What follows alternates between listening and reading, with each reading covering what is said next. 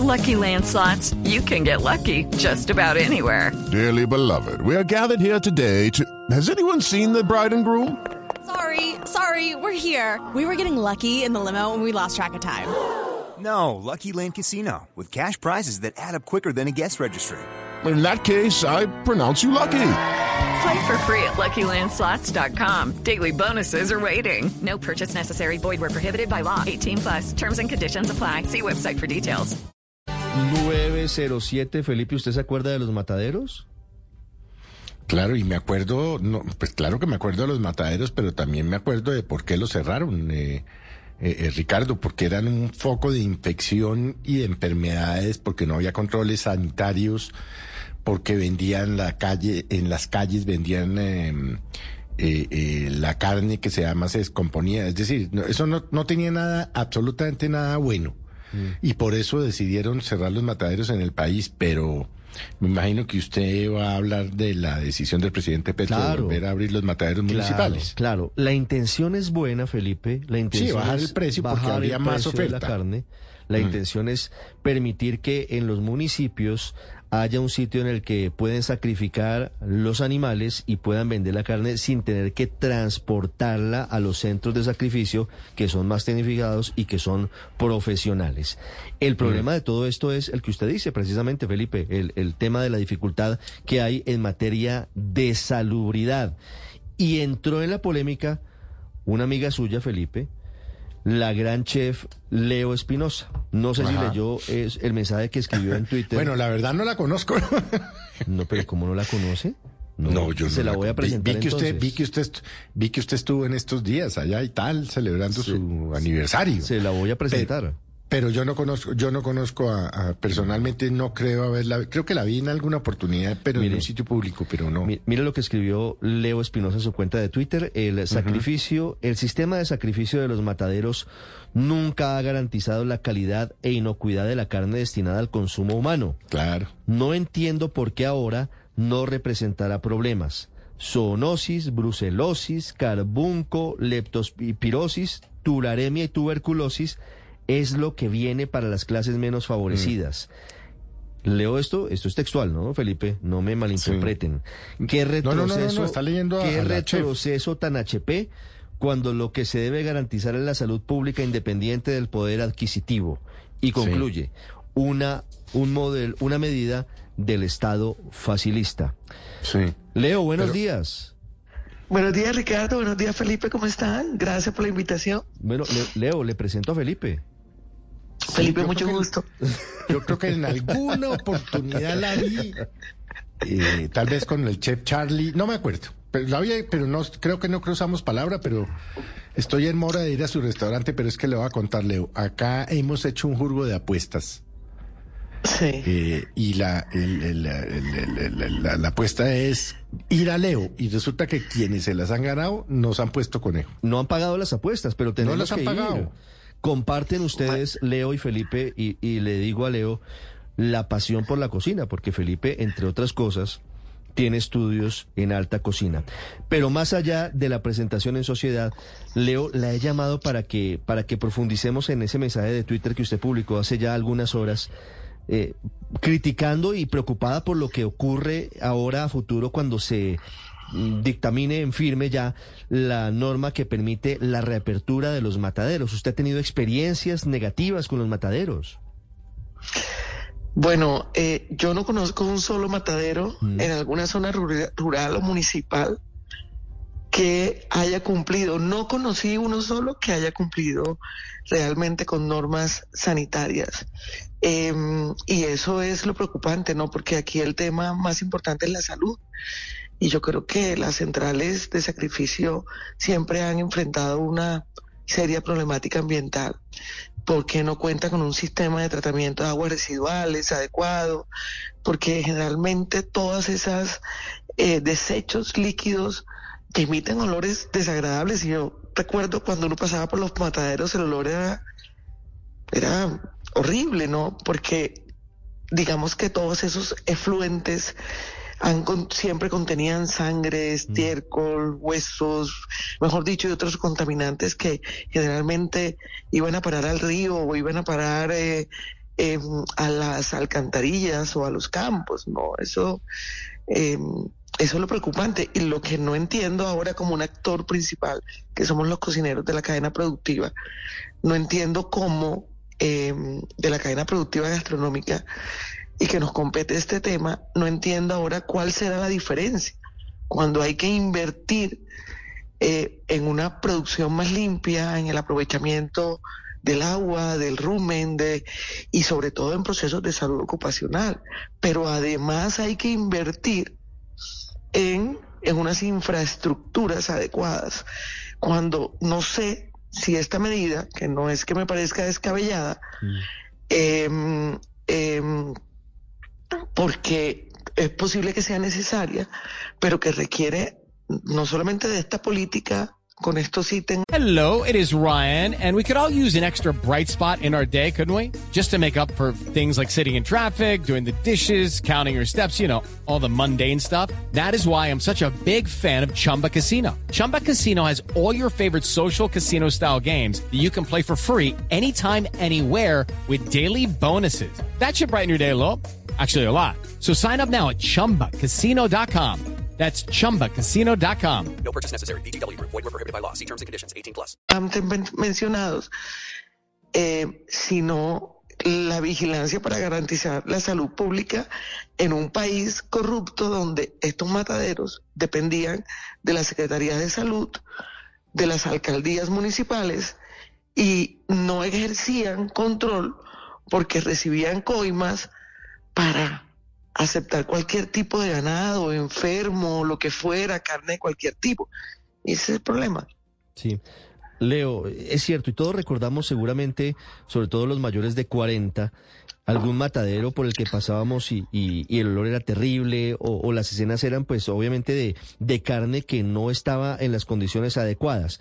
Pero le pregunto por, por un mensaje de, de, un, eh, de una persona en Twitter que le respondió justamente a lo que usted publicó hace algunas horas y le pregunto su opinión sobre eso. Dice Henry de la Osa, no sabe señora que mucha gente no come carne hace dos años porque los grandes mataderos o frigoríficos la exportan y los precios no están a su alcance.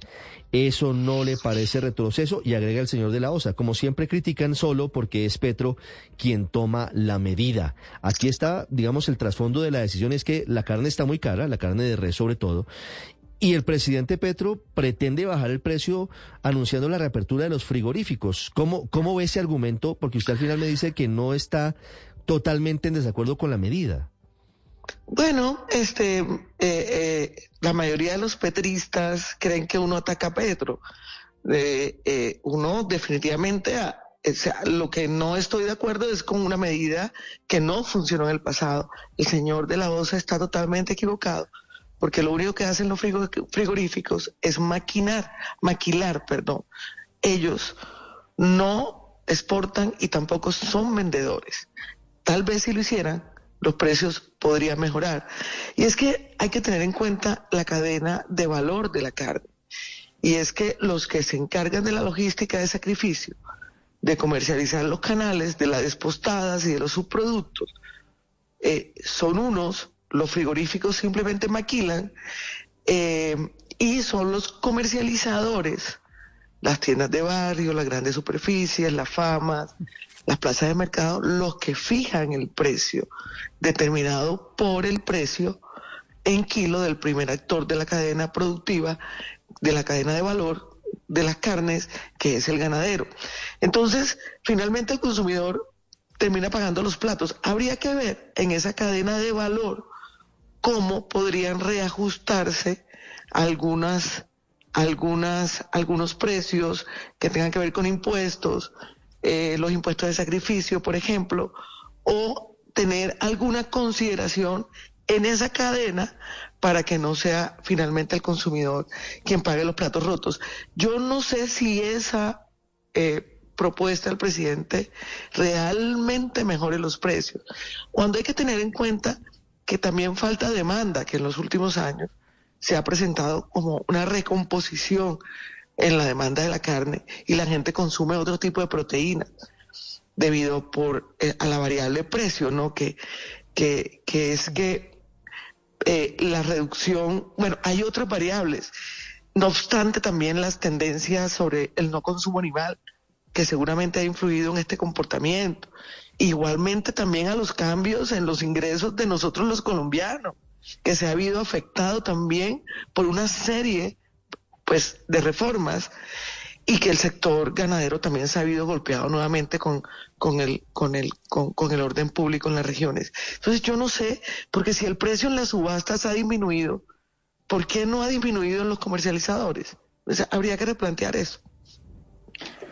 Sí, Leo, cuando entrevistamos siempre a los directores del DANE y cuando hablamos de la carestía y en particular de los alimentos y en particular de la carne de res, lo que suelen decirnos es que buena parte de la carne de res se exporta. Y al hacer esas exportaciones, pues obviamente queda menos carne en el país, lo que hace que suban los precios. Esta propuesta del presidente Gustavo Petro podría ayudar en algo, dado que la carne, digamos, de frigoríficos es la que se exporta, podría ayudar en algo a bajar el precio, puesto que de los mataderos sí, no hay la menor posibilidad que lo vayan a recibir en otro país. Pues no sé, habría que, ver, eh, eh, que, que, que, evaluarse después eh, que, se, que se implante la medida, ¿no? Eh, yo a mí lo que me preocupa un poco es el tema de salud, porque fíjese que en las poblaciones rurales o las pequeñas poblaciones, la carne que se vende es lo que llaman carne caliente. Y en la mayoría de los casos los sistemas de calidad de higiene son altamente deficientes porque no cuentan con sistemas adecuados de refrigeración, de adecuación. Pero le digo, o sea, esta medida funciona y podría de pronto abaratar la carne, pero hay un consumidor que sí le interesa la trazabilidad, ¿no? El consumidor que consume sin previo conocimiento la trazabilidad en Colombia cada vez es menor. Eh, podría favorecer una clase minoritaria, digamos, que no tiene acceso a carne de esta, de esta calidad. Podría ser. Pero cada día el mundo tiende a, a un consumidor más consciente de la trazabilidad y más consciente de la alimentación. Claro, pero una vez todo vuelve al bolsillo y al precio que tienen que pagar los colombianos. Y le quiero preguntar al respecto, usted que es gran compradora de carne, me imagino por sus restaurantes, en grandes volúmenes, ¿qué tanto varían los precios, por ejemplo, de un día para otro, de una semana para otra, para intentar determinar si efectivamente existe un monopolio tal y como dice el presidente Gustavo Petro? Le voy a contar que cada vez son menos los restaurantes como el mío, cocineros, colegas, que no ofrecemos carne de res en, en los en, sus propuestas culinarias. Yo ofrecía cuando abrí el restaurante eh, hace dos años carne de ganadería regenerativa, ¿no? Que es costosa y mi propuesta generalmente está enfocada de a ofrecer productos sin intermediarios. Yo no tengo intermediarios en mi restaurante el, el 80% de mis productos e ingredientes son comprados directamente al primer eslabón de la cadena productiva, porque tengo un restaurante que tiene otra filosofía y pertenece a una categoría de restaurante distinta. Eh, como le digo, cada vez son más los vegetarianos y cada vez es más la gente con una conciencia frente al consumo de carne. Entonces, yo ofrezco otro tipo de proteínas. No podría decir pero tengo entendido por colegas que eh, el, el, valor del, del, precio de la carne en el mercado comprado en, eh, no en frigoríficos, los frigoríficos no venden carne en Colombia. Eh, los que venden carne en Colombia son, como le decía, le, otras plataformas sí, como las sí, famas, las, las, famas tiendas, las, tiendas, las altas, la, la, los supermercados, eh, y son los que realmente ponen el precio. Y ahí es donde puede estar una parte de, de ese alto valor, pero me parece muy interesante para toda la discusión lo que usted nos dice, Leo. Eh, la forma en la que en, en restaurantes como el suyo, cada vez son menos los consumidores que, que, están buscando carne de res, están buscando otras proteínas o incluso son vegetarianos y veganos, que es eh, un punto adicional en toda esa cadena.